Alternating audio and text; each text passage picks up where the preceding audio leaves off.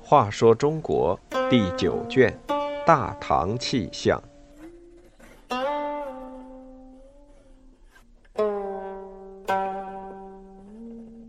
九十四，料事如神战河阳。李光弼指挥的河阳战役，打破了史思明叛军的西进计划，是历史上著名的以少胜多的战役。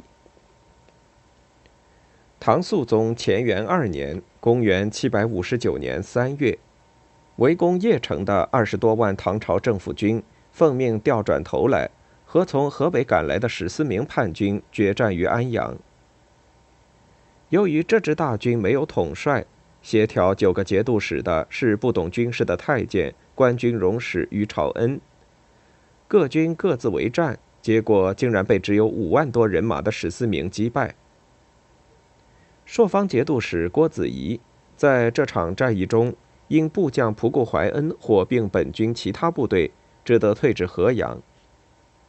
河阳是洛阳地区黄河北岸的重镇，在今天的河南孟县西。于朝恩本来就讨厌郭子仪，乘机劝唐肃宗撤了郭子仪的，取代郭子仪的是河东节度使李光弼。给他加上天下兵马副元帅的头衔，指挥中原官军。史思明获胜后，忙于吞并安庆绪余部，巩固后方，直到九月间才大举进攻，连下汴州、郑州，逼近洛阳。洛阳留守韦志准备退守潼关，李光弼不同意，说：“两敌相当，贵进即退。”如果无故弃地五百多里，贼军势力更强，不如将主力置于河阳，背靠河东，有利可进，失利可退守，而且牵制贼军不敢全力向西。他要韦志把政府机构撤入潼关，将洛阳的物资运到河阳，洛阳市民都出城避难，给史思明留下一座空城。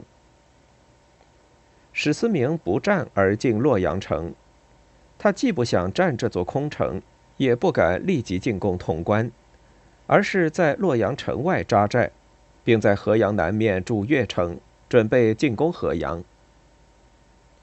史思明和李光弼是老对手了，两年前史思明进攻太原，被当时的太原守将李光弼打败，这次他想要报一箭之仇。千方百计吸引李光弼出城野战。先是派猛将刘龙先到城下挑战，结果被李光弼的部将白孝德杀死。他又命令每天早上把千匹良马赶到河边饮水，引诱李光弼渡河夺马，乘机打败官军。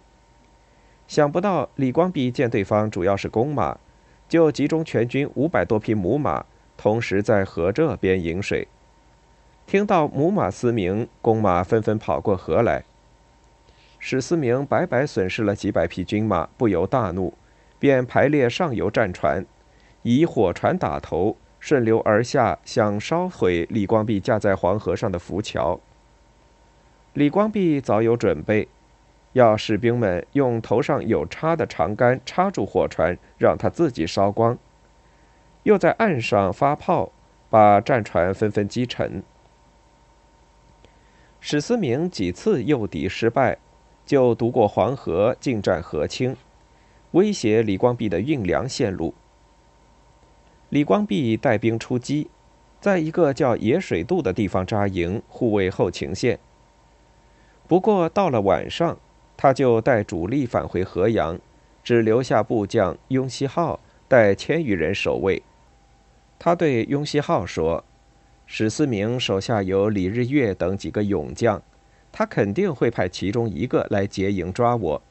你不要出战，他们想投降的话就受降。雍熙浩有点莫名其妙，只得点头。事情果然不出李光弼所料，史思明对部将说：“李光弼擅长守城，现在在野地扎营，他就逃不掉了。”他叫李日月凌晨去偷营，说。抓不到李光弼就不要回来。李日月带了骑兵冲到官军营垒前，雍熙浩也不出战，只站在栅栏后面。李日月高声说：“是李将军吗？”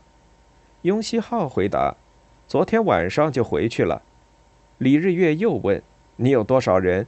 雍熙浩说：“一千来人。”又问：“你是谁？”回答是雍熙浩。李日月犹豫不决地对部下说：“今天抓不到李光弼。”即使抓这么个无名小将，杀他一千人也算不上胜仗，回去必定要被处死，还不如投降了官军。他就真的向雍熙浩请降了。史思明接连失策，就驱动大军直扑河阳南城，又命进攻北城。李光弼登城，看清了史思明的部署，要部将坚守南城。自己率主力出北城与周至决战。他对部将命令道：“你们看我的指挥旗行动，大旗缓缓挥动，任你们掌握作战节奏。大旗往下猛挥三下，就奋不顾身地发起猛冲，稍有后退者斩。”他又拿出一把小刀插入靴中，说：“我是国家三公，绝不能死在贼子手中。万一作战不利。”诸位在前战死，我就用这把小刀自杀，不会让诸位毒死的。在李光弼的激励下，全军将士高喊口号，拼死向前，呼声惊天动地。双方从早上一直激战到中午，敌军支撑不住，一下子垮了。战场上留下万具敌军尸体，有八千多士兵被俘，周至只带了几个随从逃离战场。